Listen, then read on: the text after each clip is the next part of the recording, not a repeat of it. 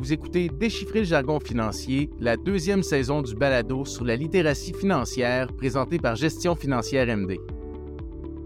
Ariane, tout le monde a entendu parler des taux d'intérêt, mais est-ce qu'on comprend vraiment bien comment ça fonctionne? Puis qu'est-ce qu'on entend par intérêt, par extension, taux d'intérêt? Alors, David, en gros, l'intérêt, c'est le prix à payer pour emprunter de l'argent. C'est aussi simple que ça. C'est la même chose pour les individus et pour les entreprises. Souvent, on l'exprime en pourcentage du montant emprunté. C'est ça qu'on va appeler le taux d'intérêt. Donc, si vous prêtez de l'argent, vous recevez une compensation pour les fonds prêtés et le risque que vous avez pris en prêtant les fonds. Le rendement que vous recevez quand vous placez de l'argent dans des obligations ou des CPG, c'est un bon exemple. À l'inverse, si vous empruntez de l'argent, vous allez payer de l'intérêt. Par exemple, pensez aux prêts hypothécaires, aux prêts auto, aux marges de crédit. Le taux d'intérêt, ça va être défini dans les modalités du prêt. Normalement, il va varier en fonction de différents facteurs, mais il y en a trois plus importants. Le premier, le contexte des taux d'intérêt. Ici, la Banque du Canada, elle établit un taux cible de financement un jour.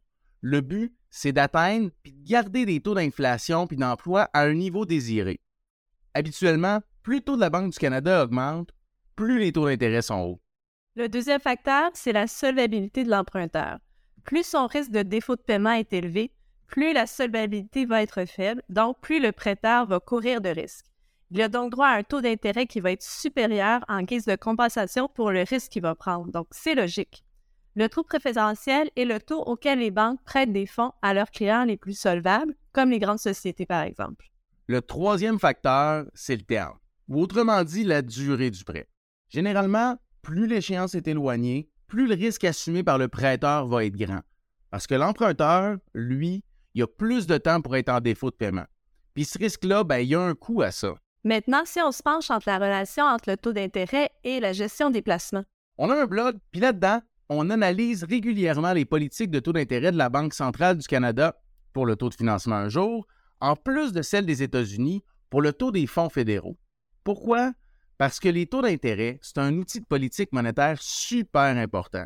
C'est utilisé par les banques centrales partout dans le monde pour gérer leur économie. Habituellement, quand l'économie ralentit puis on a besoin de soutien, les banques centrales vont baisser les taux puis vont augmenter la masse monétaire.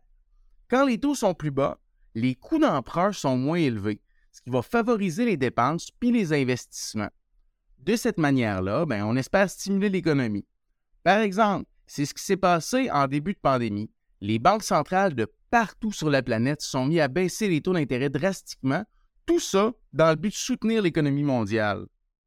À l'inverse, les banques centrales vont relever leurs taux et réduire la masse monétaire quand l'économie surchauffe et doit ralentir. Des taux plus élevés vont signifier qu'obtenir de l'argent va coûter beaucoup plus cher, ce qui va faire diminuer la demande mondiale. Le meilleur exemple, c'est la situation que nous vivons actuellement. Les banques centrales ont délaissé les faibles taux d'intérêt adoptés durant la pandémie et ont commencé à les augmenter pour combattre l'inflation élevée. Donc, quand on investit, c'est important de comprendre le contexte dans lequel évoluent les taux, leur niveau actuel et les projections aussi futures. Ces éléments vont avoir des conséquences importantes pour les sociétés dans lesquelles vous investissez. Avant de conclure, parlons de la relation entre les taux d'intérêt et le cours, c'est-à-dire le prix des obligations. Il existe entre les deux une corrélation inverse. Autrement dit, quand les taux d'intérêt vont augmenter, le cours des obligations, lui, va diminuer et vice-versa. Pourquoi? Ben, c'est une question de valeur relative.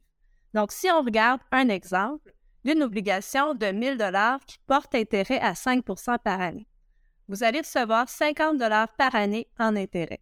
Si on suppose que les taux augmentent et qu'une nouvelle obligation de 1000 dollars vous rapporte 10% par année, donc 100 dollars par année, qui voudrait investir dans l'obligation initiale à 5% quand on peut se procurer une obligation au même prix qui, va nous procurer 10% d'intérêt. Effectivement, il n'y a personne de sensé qui voudrait ça. C'est justement la raison pourquoi le cours de l'obligation à 5% va baisser. Si on veut qu'elle devienne attrayante pour des acheteurs, il n'y a pas le choix. D'un autre côté, c'est la même chose à l'inverse. Quand les taux d'intérêt baissent, le cours des obligations augmente.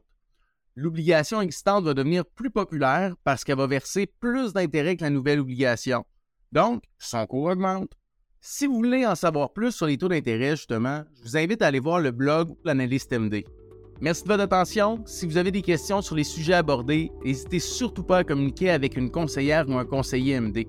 Vous fassiez ou non affaire avec MD, on est là pour vous aider. Si vous avez aimé le balado, on vous invite à prendre connaissance des autres éléments de contenu sur la littératie financière sur md.ca. Vous allez y trouver des billets de blog, des vidéos et beaucoup d'autres choses.